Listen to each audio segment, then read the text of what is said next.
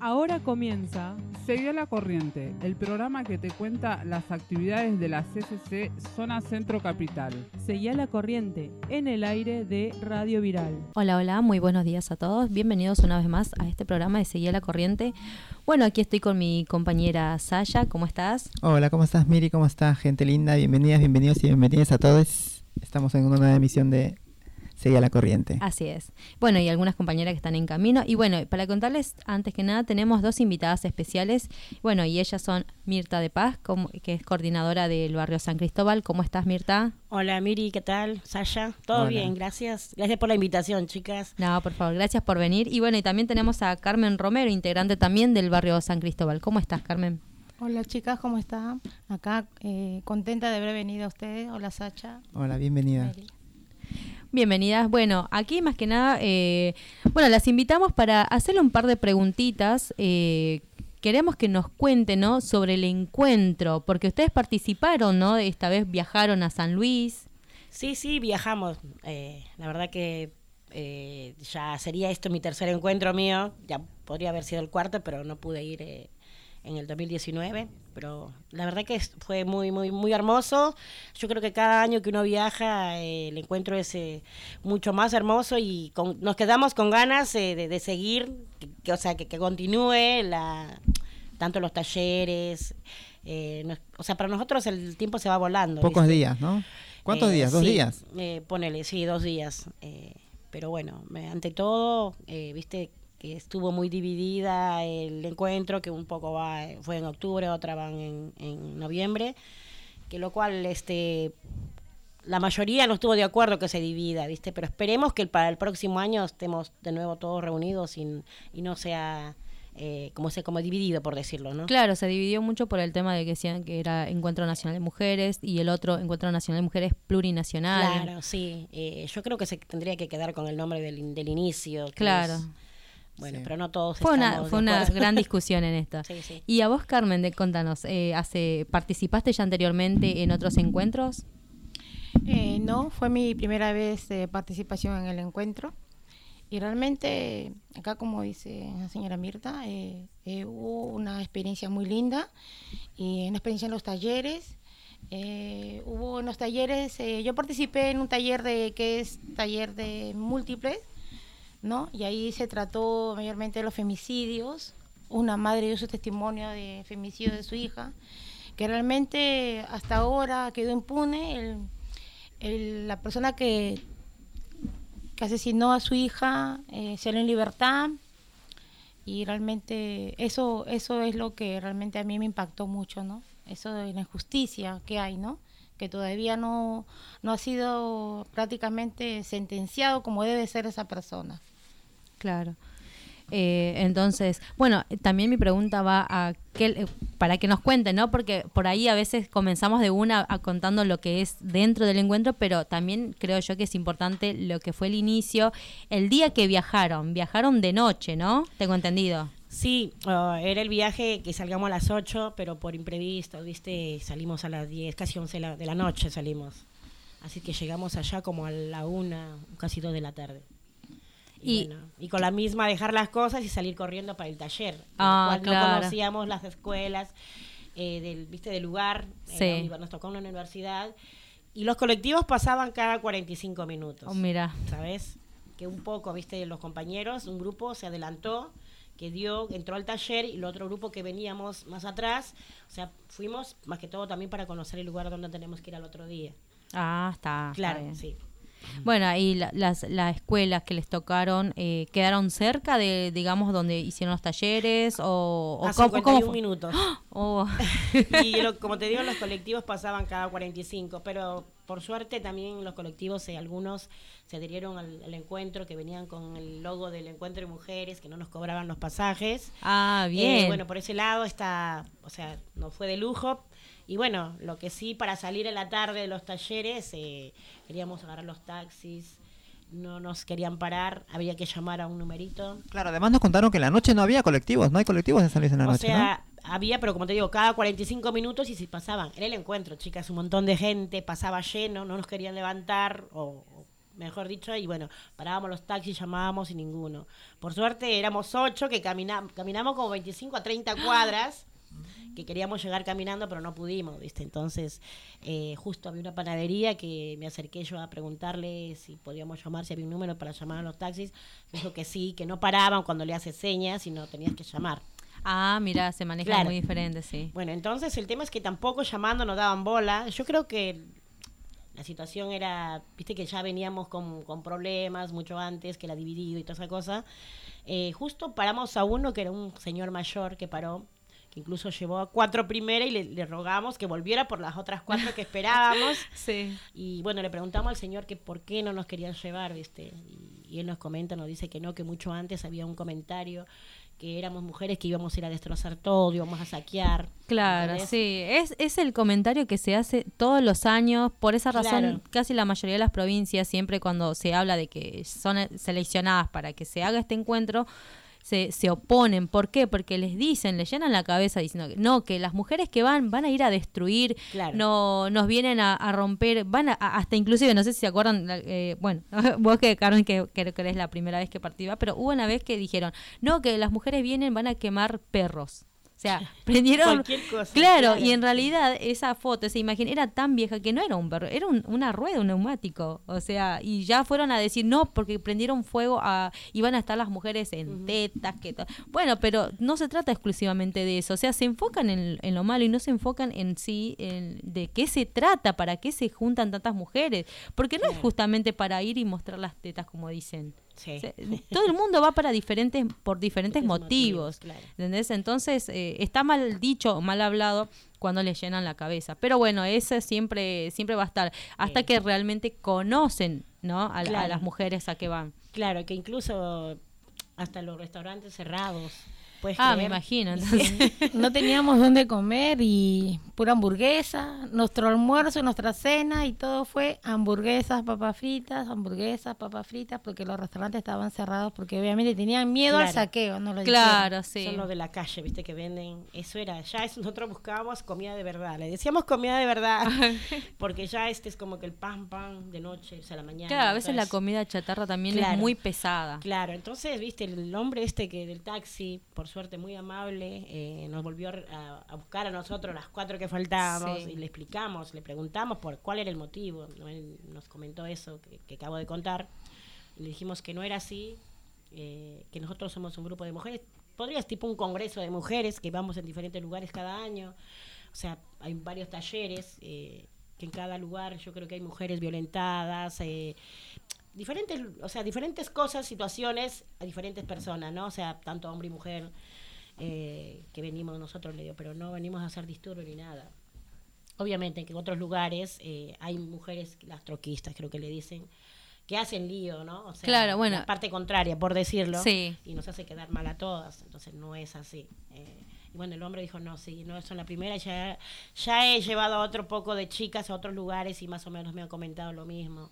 Y le digo, porque es, un, o sea, es una ciudad que se está perdiendo mucho dinero. Somos muchas personas que venimos porque queremos comer, queremos comprar y, y no hay cosas, ¿me entiendes? Claro, como turismo, claro, obviamente. Y, pero bueno, ante todo nos fue bien, fuimos a los talleres, a las actividades muy aparte de los talleres que salimos, ¿viste? Salimos a, las a, las, a las 12, termina el primer taller de la mañana, salimos a otras actividades que había ahí, justo en la plaza de Cristina, que era, que estábamos con Inés del CPI.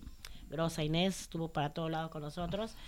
Y también viste ahí al- tipo una tipo un, una no era una marcha sino un acto ahí justo en la plaza que estuvimos de nuevo. Y a las tre- a las tres teníamos que regresar de nuevo a los, a los talleres viste. Claro. y salir a las seis seis y media por ahí. Y, y bueno de ahí volver al lugar donde estábamos. Pero bueno ante todo muy, muy bueno. La verdad que una experiencia linda, conocer diferente gente, haces amigos, conoces y no, la verdad que no, es muy, muy, muy lindo. ¿Y qué les pareció los talleres al estar presente? ¿La gente escucharon si venían de, de otras provincias también? Sí, había muchas muchas madres, ¿no? Como te voy a repetir, que asesinaron a sus hijas, que venían de Jujuy, porque a veces en Jujuy no eran escuchadas y por eso venían a ser escuchadas, ¿no? A ser escuchadas y realmente este fue impactante las cosas que dijeron, ¿no? Eh, como te vuelvo a repetir lo que te dije antes, ¿no?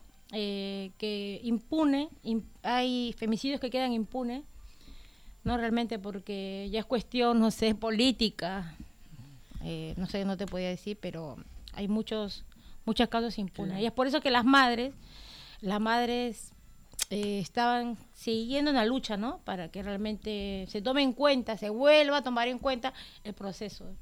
Claro. Sí.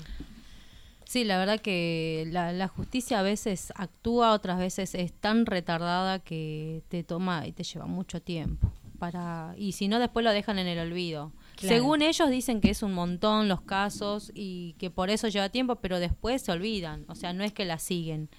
Por eso los que son... O sea, es como que el- la, la justicia no es justa. Claro, no, no Y- es pero justa. para uno que pierde a un ser o a una hija, yo creo que debe ser eh, horrible perder a un hijo, ¿no? O sea, Igual también creo yo que por ahí no, la justicia por ahí se actúa con gente que, que es más de plata. Porque con ellos Claro. actúan rápido. En cambio, con la gente que es humilde, eh, que a veces no tiene lo, la forma de poder acceder más rápido, no sé, a la justicia, decir, no, mira, yo no puedo pagar un abogado porque por ahí hay abogados que, que están a voluntad, Claro. pero no es lo No es mismo. lo mismo Claro, pagado, entonces tarda un montón el proceso y por eso... Claro, y además también está el, el caso que le hacen a la mujer cuando va a reclamar a la comisaría, ¿no? Ese es el problema también que reclaman muchas mujeres, que hay muchas mujeres que son ignoradas por, por las policías, a veces mismas policías mujeres las ignoran Claro. eh, y las devuelven a su casa, ¿no? Sin, sin hacerles caso, sin, sin tomarles la denuncia. Claro, o sea, hay mujeres que, que pasan violencia, van a soltar la denuncia en la comisaría, o sea, es como que a nada, va, no es una vez, son varias veces que van a denunciar y, y queda en nada.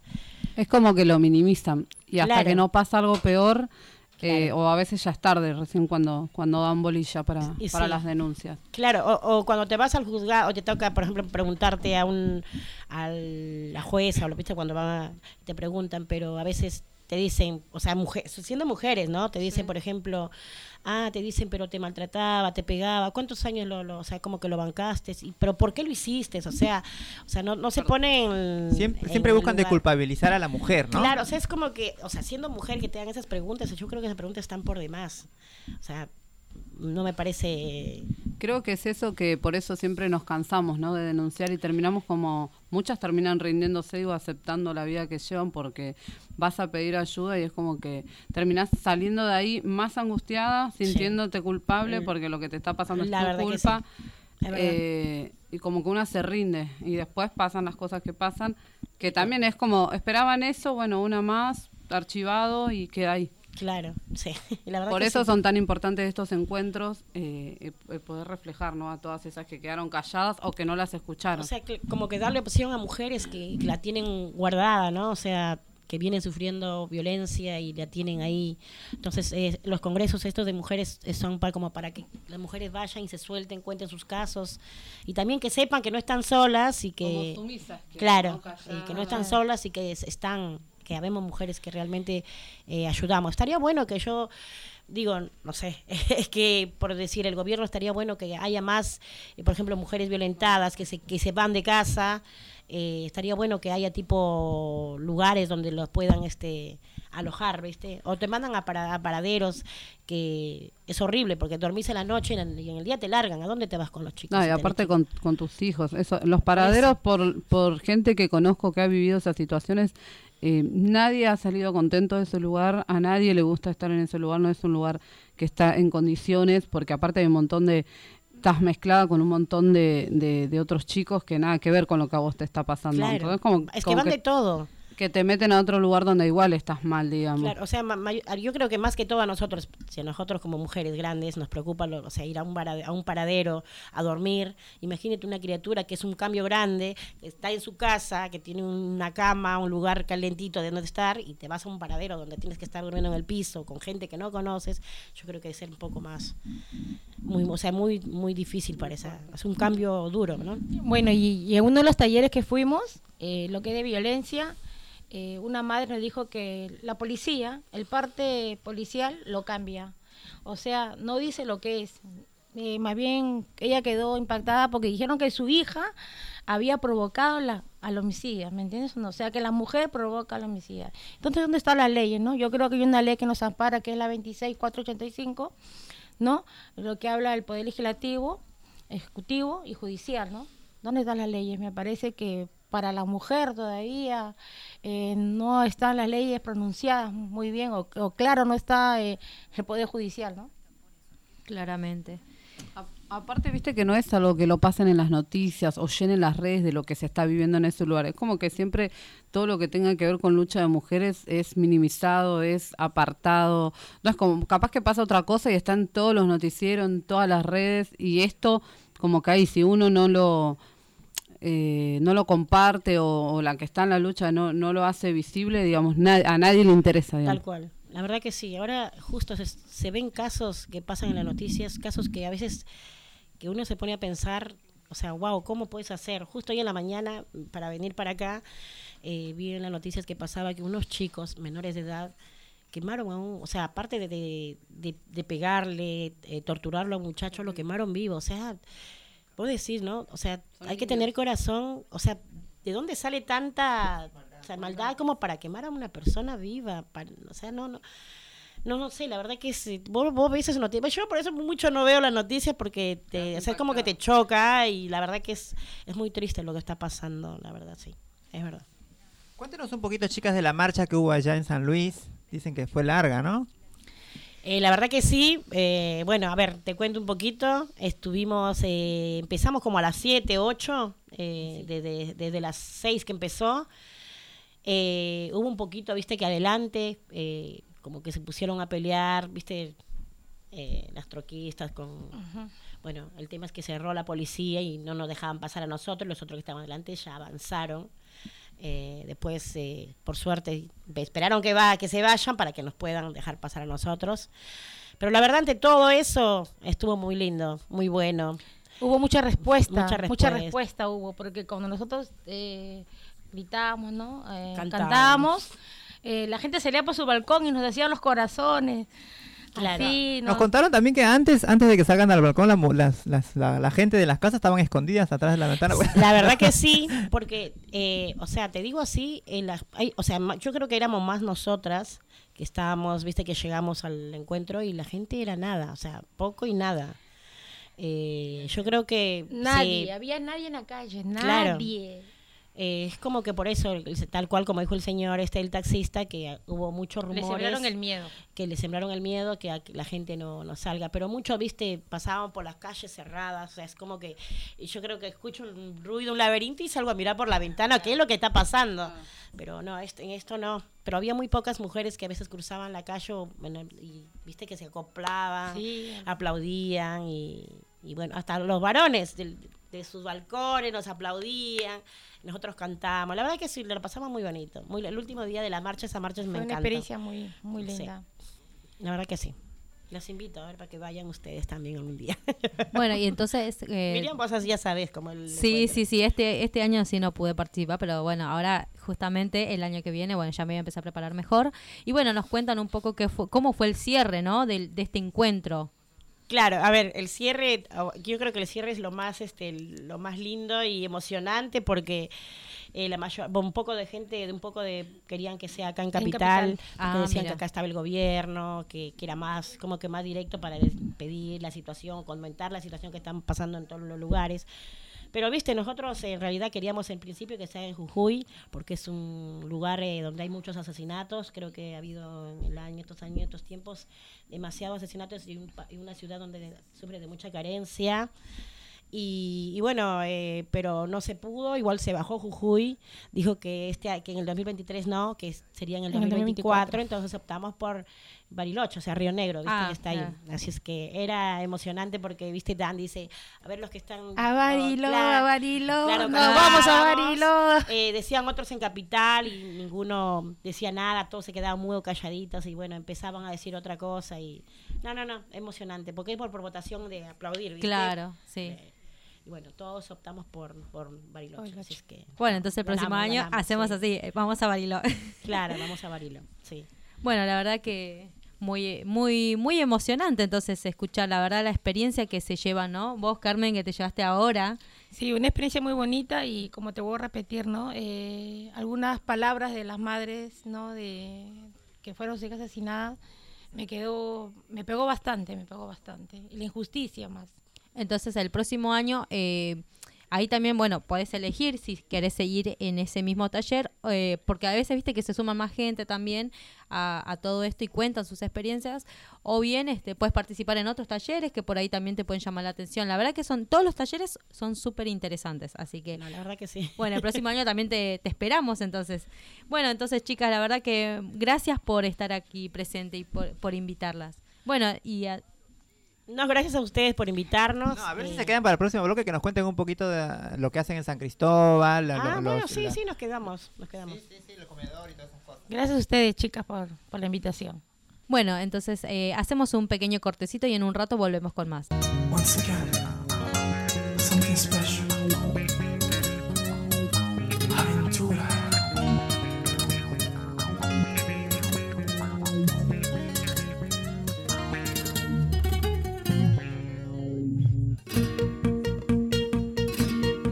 13 de diciembre del año 80 a las 3.24 AM Nació un niño blanco con ojos azules, cabello castaño.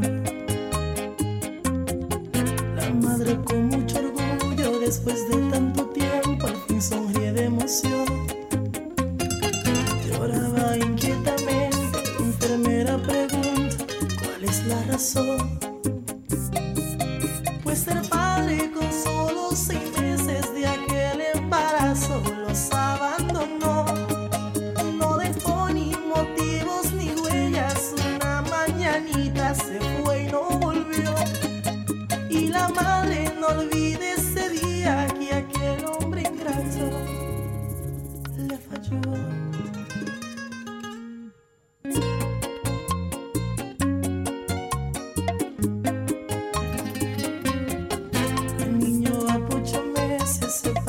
su descripción.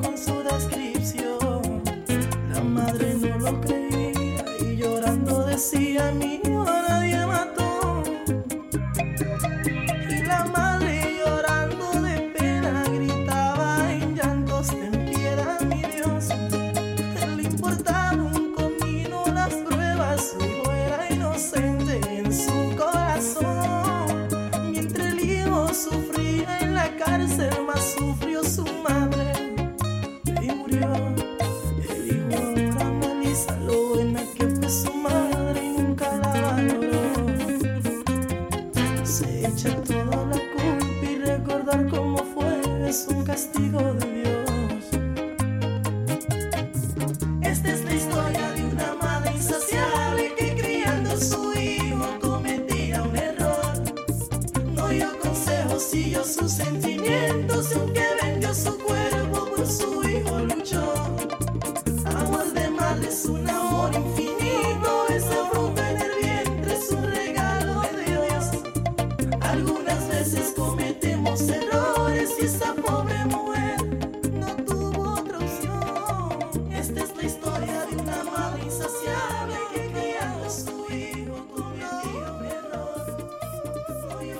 Estás escuchando Seguía la Corriente. Bueno, volvimos nuevamente, nos encontramos aquí en nuestro segundo bloque y bueno, seguimos con las invitadas, ¿no? Bueno, ahora eh, pasamos a otro temita que es eh, que está ocurriendo un problemita con el comedor. Bueno, Mirta, ¿nos querés contar un poquito qué, qué es lo que está pasando? A ver, bueno, eh, les comento lo que sé. Eh, sí, eh, ya estamos buscando un lugar. El comedor Rincón de Luz siempre fue en Garay 2045. Lo alquilamos ahí. El tema es que ya lo vendieron, el lugar. Así es que ya nos avisaron que tenemos que, que ir buscando para podernos trasladar. Y como verán, los alquileres están por las nubes.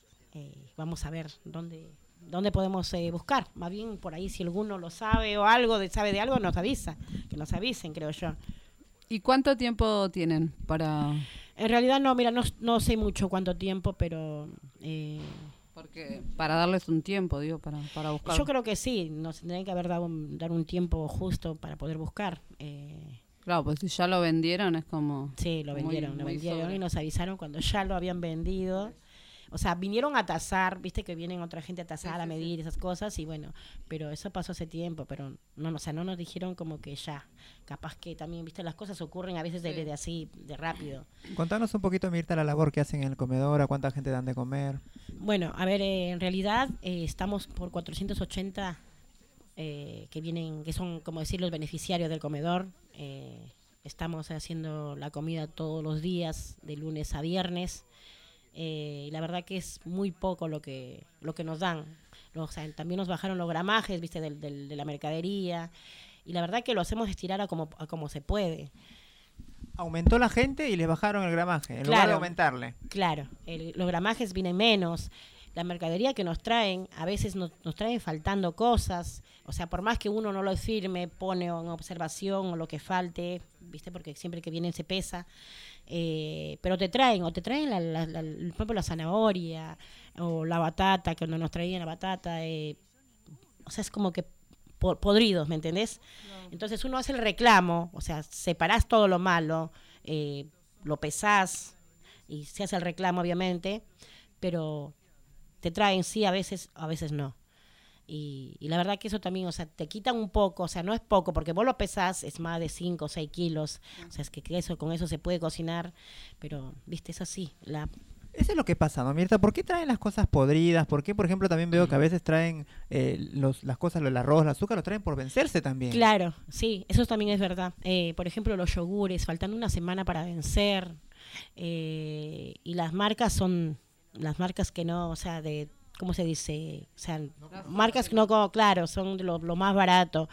Yo creo que, a veces me pongo a pensar, yo creo que el gobierno te compra las cosas que ya, ejemplo, lo último que se va a vencer, como vos a un chino, ofertas te dan porque ya se va a vencer. Entonces yo creo que se lo compran ellos a eso. Como que más. el presupuesto que, que le dan a los comedores o a la gente es Claro. como, bueno, es esto lo que hay, arreglense. Claro, sí, si tal tienen cual. hambre, coman, si no, bueno, vayan a Claro, entonces el tema es que cuando uno va a repartir la comida y cuando no alcanza, o sea, la gente de la calle se, se agarra con nosotros, o sea, directamente con los compañeros, o sea, hay gente que lo entiende y hay gente que no lo entiende y que, que empiezan a gritarse que como que de chorros, que si ustedes se llevan las cosas. Claro, O sea, y además también este, contar un poco a la gente que, que, que cocina en una olla grande y tienen que ponerle mucho arroz, mucho fideo y un poco de carne porque lamentablemente no les traen carne, Claro, pollo, ¿no? claro, por ejemplo, perdón, o sea, eh, por ejemplo en el, en el listado de, de comedor, porque tú tienes un listado donde tienes que cocinar, o sea, de lo- tiene, cada día tiene su menú, por decirlo, ¿no?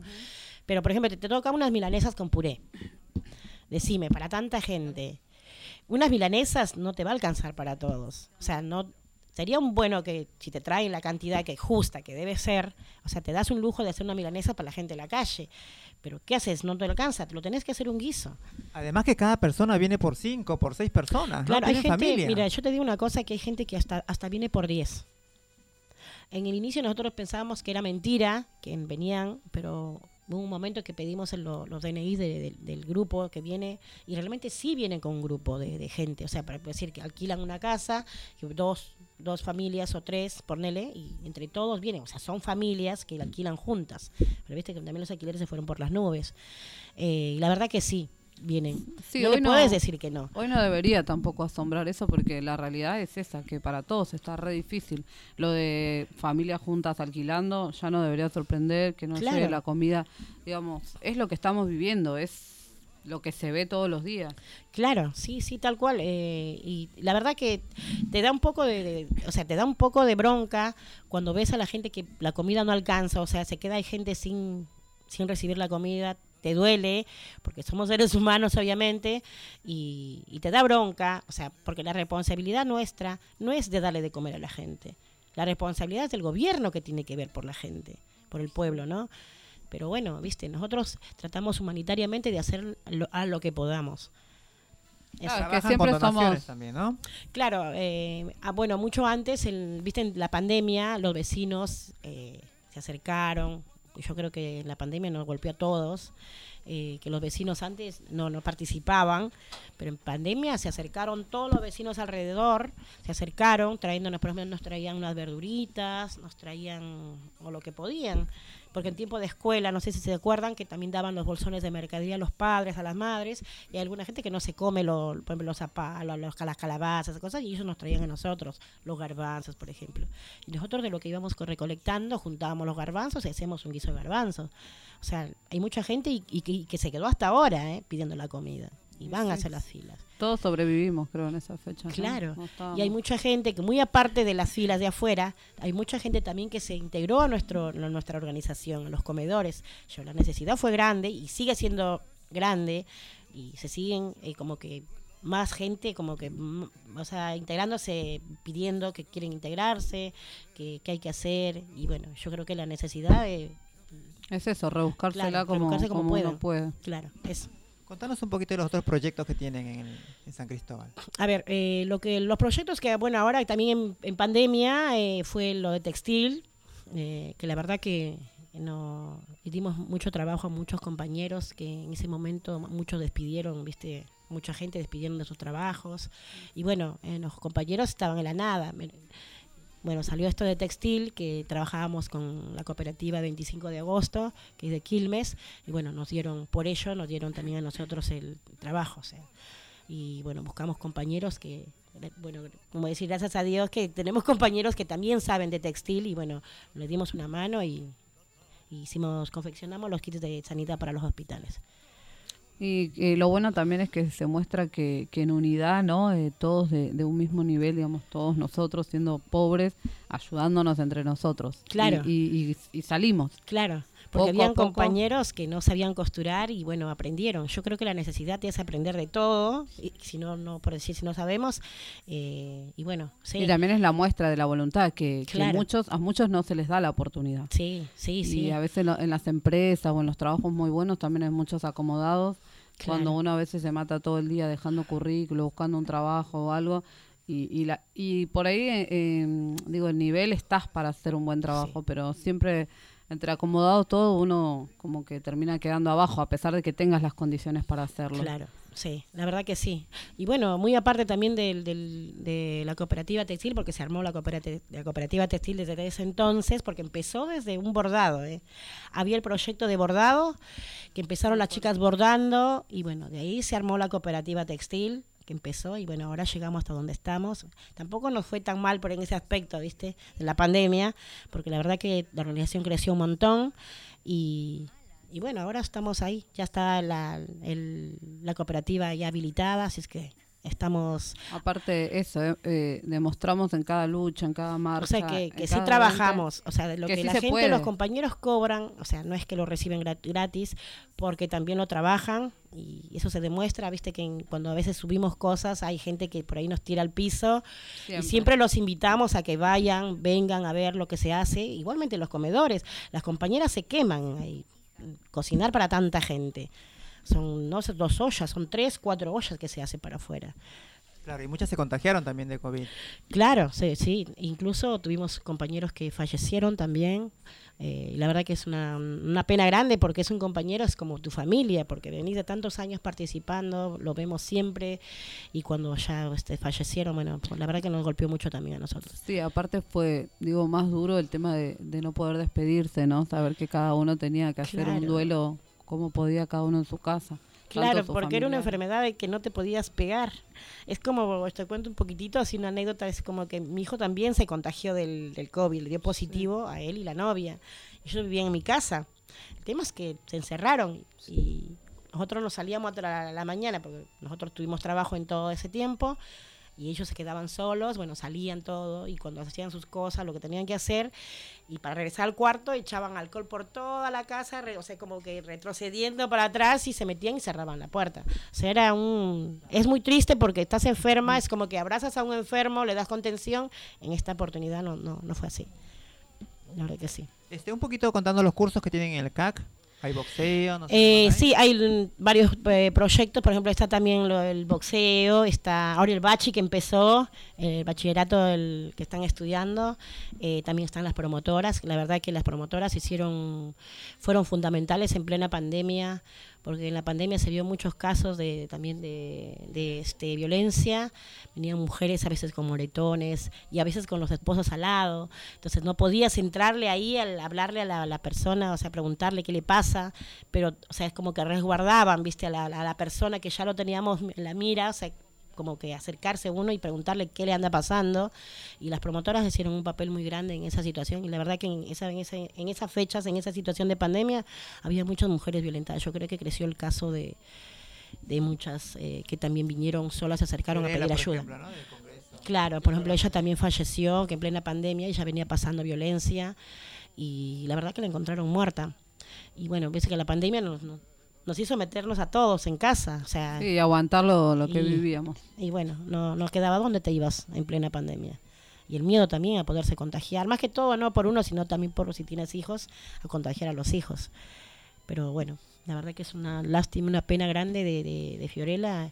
Espero que se haga justicia, que estamos también están ayudándole a la familia eh, seguir investigando, ¿viste? Por Claro. eso es tan importante estos, eh, Sí, estos sí, tal cual. acompañamientos. Hicimos un homenaje a la compañera acá en Garay, eh, que vinieron la familia, la madre, y la verdad que ellos se sienten culpables, ¿viste? O sea, escucharlos, te, o sea, que te cuentes una cosa y otra cosa que estés y escuchas a su propia familia, o sea, la madre que dice, no, yo soy culpable, dice, no, de no haberle dado. Pero yo creo que acá no hay culpables, el único culpable es el que la asesinó. Tal cual. Exactamente. También el proyecto de Ni un pibe menos por la droga. También están en Eso, Vive Menos por la droga, los, los, los preventores, que también están, que hay muchachos jóvenes que vienen pidiendo ayuda, que quieren cambiar, que los, los sostengan. Entonces también hacen un seguimiento a, esa- a esos compañeros, bueno, le digo compañeros, porque ya empiezan a venir, más que todo también a la familia de esos de los que consumen, ¿no? Porque Sí. también, eh, o sea, psicológicamente sufre, no solamente sufre el que lo consume, sino que el que lo acompaña de al lado a la familia. Entonces tratamos, por eso mismo se abrió hace mucho tiempo también, viste, lo de bordado, venía gente, o sea, la familia de los chicos, los mismos chicos que con las chicas venían a hacer los bordados, o lo invitaban a, lo- a lo- a los talleres ahí, a la juventud, que está la juventud también. Y bueno, tratamos de, de como que de, de organizarnos. de y hacer visible ayudar. todo lo que realmente Claro, está pasando. Porque en realidad es eso, el gobierno no, no te muestra eh, así en primer plano lo que realmente estamos viviendo, Claro. pero esa es la realidad. Estamos viviendo muchos femicidios, muchos chicos en la droga, La que sí. muchas familias que, que no tienen esa ayuda de, que debería estar el gobierno presente porque son ciudadanos de acá. Claro. Es que es la responsabilidad del gobierno. Por eso digo, los comedores es la responsabilidad del gobierno de dar de comer a la gente. O sea, ver la situación de la gente, no nosotros. Nosotros ya sería ya sería directamente, es ya es como que somos voluntarios en poder ayudar a esa gente. Pero es, yo creo que es la, la responsabilidad del gobierno aquí. Claramente. Bueno, la verdad que lo, lo que cuentan eh, te deja con mucho que pensar porque en sí, te, desde que iniciaron, empezó a crecer muchísimo Garay. La verdad que el CAC que está ahí creció bastante hasta el día de hoy y la verdad que es una pena que, que se tengan que estar cambiando porque ya la gente, todo, lo- o sea, los que ya conocen se concentran y saben que ahí están, pueden encontrar talleres, eh, ayuda, ¿no? A todo Claro, esto. sí, sí. Y bueno, y ahora la verdad que es una pena, pero bueno, igual hay que, para todo hay una solución, así que bueno, vamos a seguir adelante, a buscar algo, Y- ¿no? Y sí, y yo, la verdad que si uno pudiera ayudar a tanta gente que quizás está pasando peor que, que uno, porque la verdad que la situación económicamente está difícil en el país, pero lamentablemente estamos iguales, ¿viste? Estamos luchando por sobrevivir. Se diría eso porque ya lo que ganas o lo que haces no alcanza, Y sí, claramente. la verdad que sí. Bueno, chicas, la verdad, muchísimas, pero muchísimas gracias por estar aquí presente en nuestro programa y bueno, serán invitadas nuevamente en una próxima edición. Vale, esperamos la invitación nuevamente. Dale, Gracias muchas gracias a ustedes. ustedes también, un gusto. Igual. Bueno, entonces así las despedimos. Eh, bueno, hacemos un pequeño corte y en un rato volvemos con más. Te he buscado por todo el mundo, dime dónde has estado. Es que por mucho tuve la ilusión de poder coincidir con alguien que me haga sentir en las nubes. Y me di cuenta de eso cuando te tuve. Me acostumbré a verte y no quiero que te vayas de mi lado.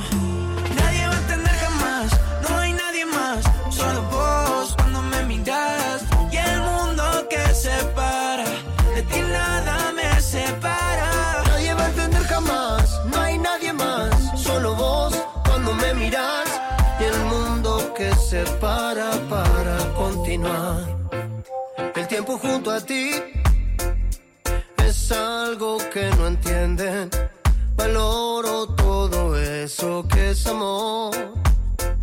La vida para mí regala esos momentos, vivirlo tan intenso sin dolor. Y si todos tienen a alguien más, lo nuestro será un caso especial. Nadie más y para mí eres perfecta. Wow. Y si un día te vas, te esperaré en el mismo lugar que te besé. Un amor así ya no se encuentra.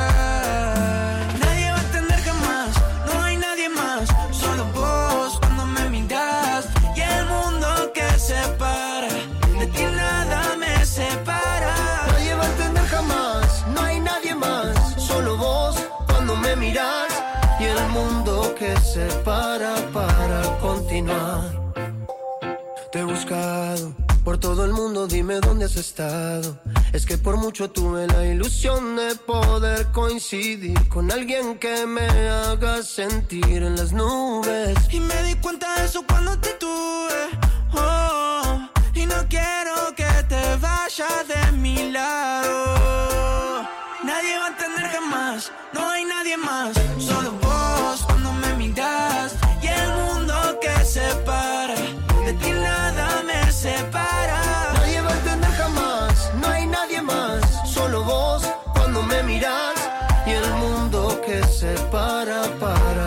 continuar. Sabes, no hace falta que lo diga, mami, es importante en mi vida, sabes, eso junto a ti. Estás escuchando Radio Viral, la radio comunitaria que escucha tu voz.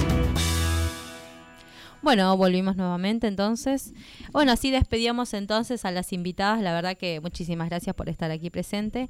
Y bueno, pasando a otro temita, eh, para contarles un poco, ¿no? Lo que fue la marcha del día de, a- de ayer, ¿no? ¿Por qué se celebra el día 17 de octubre, que es el día de la lealtad? Por si algunos por ahí no lo sabían. Y bueno, contarles un poco que ese día, bueno, en 1945, una multitud de trabajadores se centró en Plaza de Mayo a favor de entonces al coronel y secretario de Trabajo. Bueno, dice, para entender un poco qué fue lo que ocurrió en el histórico 17 de octubre de ese año 1945, bueno, es necesario remitirse a unos días previos. Juan Domingo Perón ejercía durante los primeros días de octubre los cargos de vicepresidente de la Nación, secretario de Guerra y secretario de Trabajo y Previsión Simultánea. El entonces coronel era el hombre más poderoso del gobierno militar que había derrocado al presidente Ramón Antonio Castillo y que encabezaban los generales Arturo Rawson, Pedro Pablo Ramírez y Edelmiro Farrell. Por el creciente poder de Perón, la cúpula militar le exigió su renuncia a todos los cargos ante lo que el coronel brindó. Al día siguiente, un discurso desde el balcón de la Secretaría de Trabajo ante una multitud donde detalló una lista de reivindicaciones laborales que deseaba impulsar. De ese hecho generó entonces la orden del gobierno militar de detenerlo y procesarlo. El 11 de octubre, Perón y Eva se fueron en automóvil con la intención de instalarse en una isla del Delta y estar allí escondidos. Bueno, la búsqueda duró hasta el 13 de octubre cuando el coronel fue detenido y llevado a la isla Martín García. Pero bueno, el poder de Perón y su relación aceitada con la dirigencia gremial desató una huelga general exigiendo la libertad del militar, quien determinó traslado al Hospital Militar de Palermo, lugar al que arribó el 17 de octubre. La huelga, fue tan contundente que el gobierno eh, de facto decidió y le otorgó a Perón la posibilidad de dirigirse a la multitud que se reunió en Plaza de Mayo. Bueno, entonces a las 23.10, ¿no? Perón salió al balcón de la Casa Rosada y dio un discurso de fuerte contenido social con promesas de mejoras y un cierre con un pedido de paz para que los trabajadores allí presentes volvieran tranquilos a sus hogares. Esto es pueblo, esto es el pueblo eh, sufriente que representa el dolor de la tierra madre que hemos de reivindicar. Es el pueblo de la patria, es el mismo pueblo que en esta histórica plaza pidió frente al Congreso que se respetara su voluntad y su derecho. Bueno, entonces así les contaba un poco, ¿no? Por, por qué motivo se celebraba justamente el Día de la Lealtad. Sí, bueno, ahí estuvimos ayer, todas y todos, eh, acompañando a, a, las organizaciones, obviamente muy dividido, este, y sin la participación de, Alberto Fernández, no se vio al presidente eh, en ninguno de los cuatro actos que hubo. Em, obviamente el presidente solamente tuvo una actividad oficial. Eh, el peronismo conmemoró este, ayer, ¿no? 17 de octubre, 77 eh, años ya de delito fundacional de la militancia peronista en la Argentina. Em, bueno, como vos lo contaste, ¿no? la verdad que fue todo este una, una, marcha grandísima. Ayer tuvimos mucha gente, más de 200.000 personas subieron. Sí, desde muy temprano que se estuvieron empezando a concentrar porque ya era sabido que en realidad si se concentraban en cierto horario, o sea, eh, después no, no íbamos a poder marchar. Así que sí, algunos estuvieron más temprano, otros vinieron más tarde apoyando. Eh, la verdad que fue emotivo el, el, día, ¿no? Eh, mucha gente también, más allá de que fuesen de organizaciones, también de, de que no fuesen, estuvieron presentes. Bueno, también escuchamos palabras de, de algunos eh, de algunas organizaciones también que estuvieron hablando y bueno, y al finalizar del acto también estuvo presente y dedicando unas palabras eh, Máximo Kirchner, ¿no? Así que bueno. Sí, bueno, este, vamos a contar un poquito el día que detienen a Perón eh, y la movilización que fue el 17 de octubre, comienza, que cuando comienza a gestarse, ¿no? A principios de octubre de 1945, el ministro de, de, Guerra, el general Eduardo Ábalos, cabeza de los sectores conservadores del ejército, planteó la detención de Perón, la entrega del Ejecutivo a la Corte Suprema y la convocatoria de elecciones. Eh, presionado por esos sectores, el presidente Edelmiro Farrell ordenó el 12 de octubre la detención de Perón y su traslado a la isla Martín García. Tres días después, el gremio azucarero de Fotia se declaró en huelga para reclamar su liberación y un día después los obreros de la carne de las localidades bonaerenses de Berizo y Ensenada se adhirieron de forma masiva a la protesta.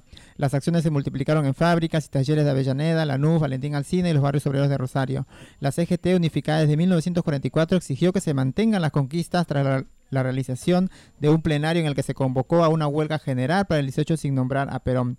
Pero los hechos se precipitaron. El coronel acusó un malestar y fue trasladado al hospital militar en el barrio de Belgrano, donde arribó el 17 por la madrugada, ¿no? Claramente. Bueno, entonces la verdad que esto se, se viene celebrando todos los años y, y bueno, vamos a seguir presente porque estamos ahí nosotros, siempre vamos a estar. Bueno, en las primeras horas de esa, de esa calurosa jornada, dice de miércoles, los sindicatos, ante la presión de las bases, comenzaron a movilizarse en Barracas, La Boca, Parque Patricio y en las barriadas del oeste de la ciudad para exigir la liberación de Perón. El gremialista de la carne Cipriano Reyes organizó en el Cordón de la Plata las primeras columnas de manifestantes que avanzaron hacia Plaza de Mayo.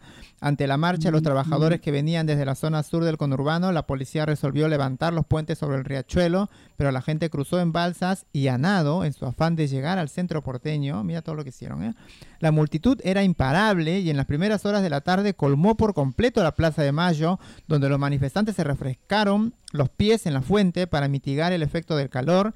Esa imagen horrorizó a la prensa tradicional que no tardó en hablar de aluvión zoológico, dice, a la hora de estigmatizar a esos trabajadores movilizados. Aunque varios mandos del ejército lo solicitaron, el gobierno se negó a reprimir y envió emisarios al hospital militar con el objetivo de pactar una salida con Perón mientras comenzaba a caer el sol, ¿no? Se acordó así con Perón el pase a retiro de Ábalos, la renuncia al gabinete y la convocatoria a elecciones generales para los primeros meses de 1946.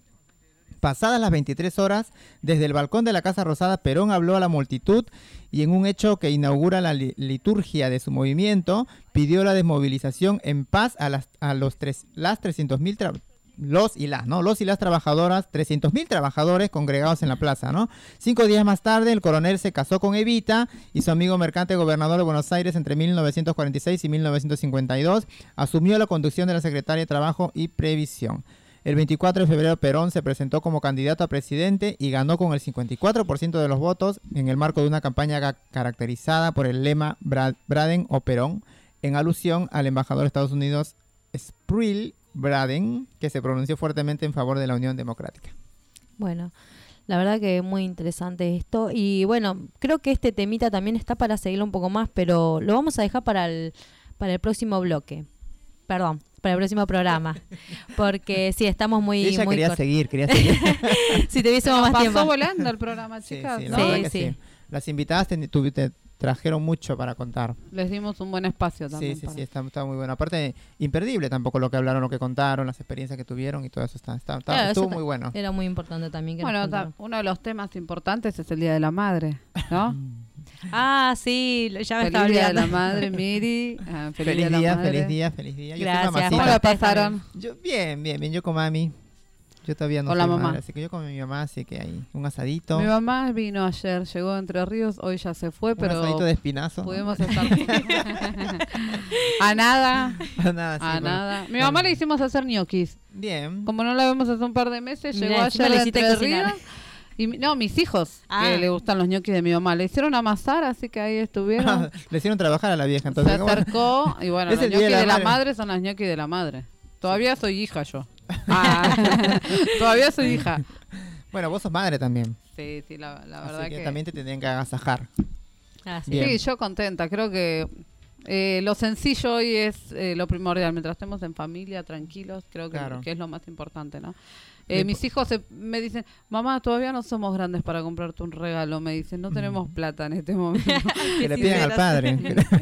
Eh, sí, podrían, pero no, está bien, pasa es nada. difícil, no es complicado. Es complicado. Pero bueno, la cosa, como vos decís, lo principal es pasarlo en familia, compartir experiencias. A veces, viste, se acuerdan de algunas cositas. Tomarse un vinito por ahí tranquilamente, ¿no? Porque al otro Sí, día agradecer que hoy estamos, viste que la vida cambia. Sí, la verdad de que un sí.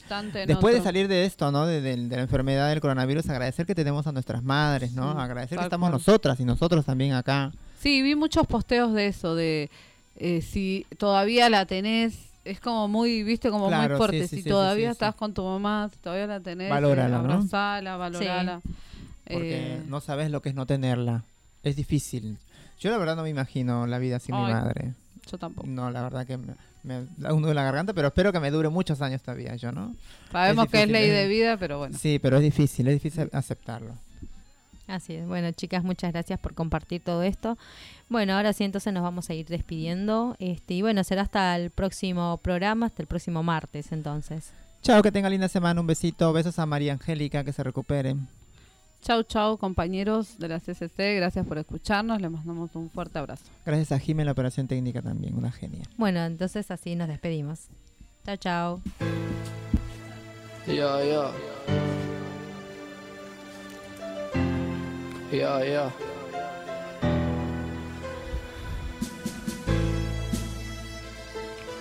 Yeah, yeah.